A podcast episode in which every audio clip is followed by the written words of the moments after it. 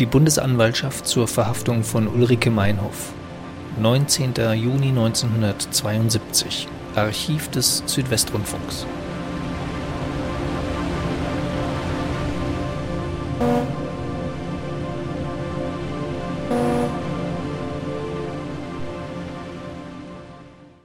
Nach der Verhaftung von Ulrike Meinhoff der intellektuellen Spitzenkraft, wie es ein Kollege heute formulierte, dieses Anarchistenhaufens sind eine Reihe weiterer Personen festgenommen worden und eine Bombenwerkstatt in Frankfurt wurde ausgehoben.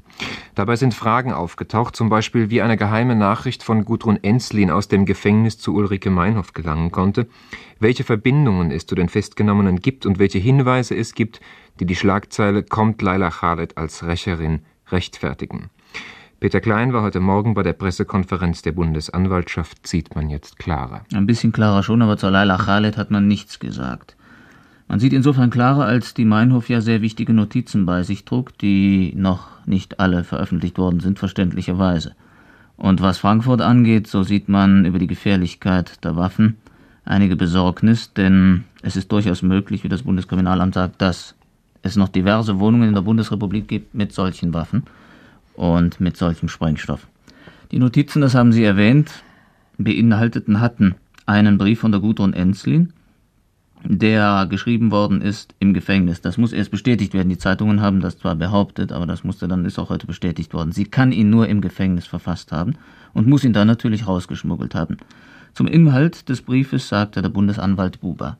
Dieser Brief enthält in verschlüsselter Form Anweisungen, äh, wie sich die noch auf freiem Fuß befindlichen Bandenmitglieder verhalten sollen und gibt auch ähm, enthält auch Angaben über die Umstände der Verhaftung von Gudrun Enslin. Über die Verhaftung heißt es zum Beispiel, wenn ich kurz zitieren darf, ich habe gepennt, sonst wäre jetzt eine Verkäuferin tot, ich und vielleicht zwei Bullen. Es ging so schnell, dass ich die Hand aus der Tasche mit der Knarre halb gebrochen von Bullenpfoten nur rausbekam. Und wie ich bei dem Kampf dann die Handtasche los wurde, weiß ich gar nicht. Eine der Weisungen an die Bandenmitglieder, die sich noch auf freiem Fuß äh, befinden, lautet, kleine Figuren suchen, einzeln, und wenn dafür drei gekillt werden müssen, Ultimatum einhalten. In Klammer ist angefügt, siehe neuer Beschluss des Innen, der Innenminister, äh, der da lautet, Leben der Geisel hat Vorrang vor Ergreifung der Gewaltverbrecher. Diese sind Auszüge aus dem Brief der Gudrun Enslin an Ulrike Meinhoff. Auszüge, die sich darauf beschränken, die durchaus zu kriminellen Handlungen auffordern. Ich wie weiß der, nicht, was da sonst noch drin gestanden hat. Wie der Brief aus dem Gefängnis gekommen ist, wurde nicht gesagt. Ist ja, nicht das, doch, darüber hat man gesprochen. Und Zunächst lasse ich das nochmal bestätigen vom Herrn Buba, dass dieser Brief im Gefängnis geschrieben worden ist und dann nimmt er dazu Stellung, wie er rausgekommen sein könnte.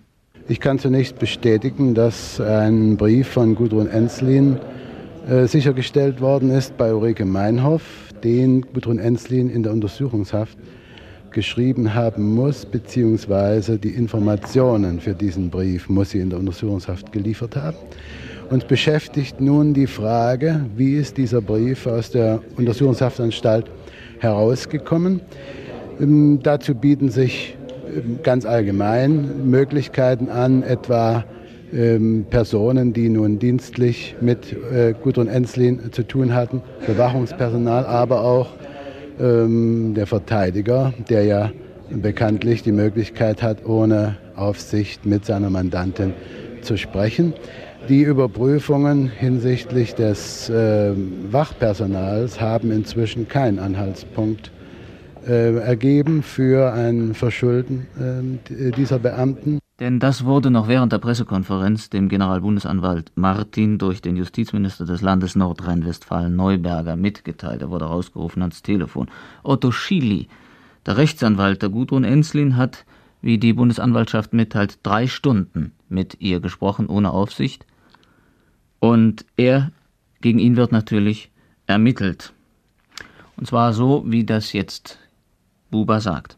Die Bundesanwaltschaft hat ähm, gegen ihn und äh, andere ein Ermittlungsverfahren eingeleitet, in dem geklärt werden soll, wie dieser Brief aus der Untersuchungshaftanstalt herausgekommen ist. Er kann also jetzt nicht als der Verteidiger von Gudrun Enslin auftreten. Nein, das ist äh, durch einen Beschluss des äh, Ermittlungsrichters des Bundesgerichtshofs vom 17. Juni ähm, verhindert worden. Der Ermittlungsrichter des Bundesgerichtshofs hat Rechtsanwalt Schiele als Verteidiger von Gudrun Enslin wegen äh, dringenden Verdachts der Beteiligung oder Unterstützung einer kriminellen Vereinigung der, ausgeschlossen.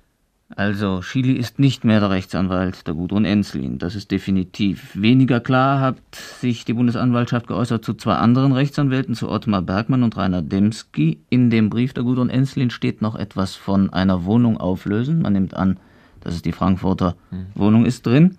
Und da wird die Abkürzung RA gebraucht. Die Gudrun Ensign schreibt da, dass sie es nicht für sehr gut hält, wenn RA die Wohnung auflöst bzw. sich beim Hausmeister einen Schlüssel besorgt. RA nimmt die Bundesanwaltschaft an, heißt Rechtsanwalt. Und dann erwähnt sie nur, so stellt sie es hin, Ottmar Bergmann und Rainer Demski waren Rechtsanwälte, die sich nach der Verhaftung von Gudrun Enslin intensiv darum bemühten, mit ihr zu sprechen. Nicht mehr Kommentar, also auch nicht von mir. Aber an sich ist klar, dass, was das heißen soll. So, nun zu den Waffen. Sie wurden gebracht und wurden auf den Tisch gelegt und wurden wieder weggetragen in einer Babytragetasche. Diese Babytragetasche steht in einem grotesken Gegensatz zu der Gefährlichkeit. Unter anderem war dabei und der Herr Böhne vom Bundeskriminalamt, Regierungskriminaldirektor Böden heißt er vom Bundeskriminalamt, der sagte, das sei eine überaus gefährliche Waffe und eine überaus gut funktionierende, aber selbstgebaute, eine selbstgebaute Maschinenpistole, die mit Schrotpatronen geladen wird und eine sehr große Streuwirkung hat, infolgedessen also sehr große Verletzungen anrichten kann. Er sagte im Übrigen, seien alle Sprengkörper von Spezialisten, von ausgezeichneten Spezialisten gefertigt worden. Und nun, das haben Sie in der Zeitung gelesen, sind sechs Zentner gemischter Sprengstoff sichergestellt mhm. worden.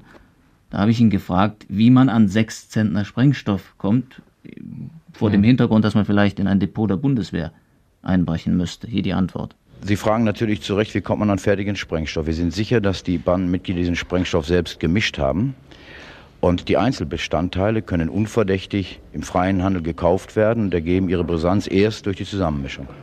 Die Aufzeichnungen, die bei Ulrike Meinhoff in Hannover gefunden wurden, haben inzwischen zu umfangreichen polizeilichen Ermittlungen geführt. Können Sie über die Ergebnisse schon etwas sagen? Ja, wir haben also aufgrund der Aufzeichnungen 13 Überprüfungen veranlasst. Von diesen 13 Überprüfungen sind zunächst zwei Festnahmen erfolgt. Eine dieser beiden festgenommenen Personen ist inzwischen wieder auf freiem Fuß. Eine ist zur Untersuchungshaft gebracht worden und befindet sich noch in Haft. Wir haben weiter in einer Stadt im Ruhrgebiet acht Sistierungen gehabt. Die dort sistierten Personen sind aber inzwischen wieder in Freiheit. Derjenige, der sich noch in Haft befindet, ist Dr. Höhne vom Sozialistischen Patientenkollektiv in Heidelberg. Dr. Höhne hatte seinen Reisepass nicht mehr, den hatte Gerhard Müller bei der Festnahme mit Ulrike Meinhoff. Und zwar hatte er den Originalreisepass von Dr. Höhne allerdings mit seinem Bild. Als Dr. Höhne festgenommen wurde, wies er seinen Personalausweis vor. Die entscheidende Mitteilung ist, dass Dr. Höhne bis jetzt noch nicht den Verlust seines Reisepasses gemeldet hat. Ja, Peter Klein, ich darf zum Abschluss vielleicht noch unseren Kollegen Müller-Meiningen zitieren. Er schrieb heute, wichtig wird es sein, aus der Hektik, aus der gedanklichen Falschmünzerei, aus den Verdächtigungen, aus den verlogenen Klischees, aus der geistig und parteipolitischen unfairen Ausschlachtung des zurückliegenden Geschehens herauszufinden. Und wenn ich heute die Schlagzeilen in den Zeitungen lese, habe ich Bedenken, ob wir dahin kommen können. Es gilt, die ungute Polarisierung abzubauen, schrieb Müller-Meiningen, denn Polarisierung, so der Heidelberger Religionsphilosoph Professor Picht gestern in einem Interview mit dem Südwestfunk, erzeugt immer Gewalt auf beiden Seiten. Und dafür sollten wir uns hüten. Und ich glaube, die Pressekonferenz der Bundesanwaltschaft hat doch sehr viel Sachlichkeit gezeigt. Ich glaube, bei den Behörden ist man durchaus sich bewusst, dass man hier nicht übertreiben darf, wie es bisweilen in manchen Zeitungen geschieht. Zum Abschluss noch ein Gruß nach Berlin. Ich habe vergessen, Sie zu begrüßen zu diesem Beitrag, aber auf Wiederhören darf ich sagen.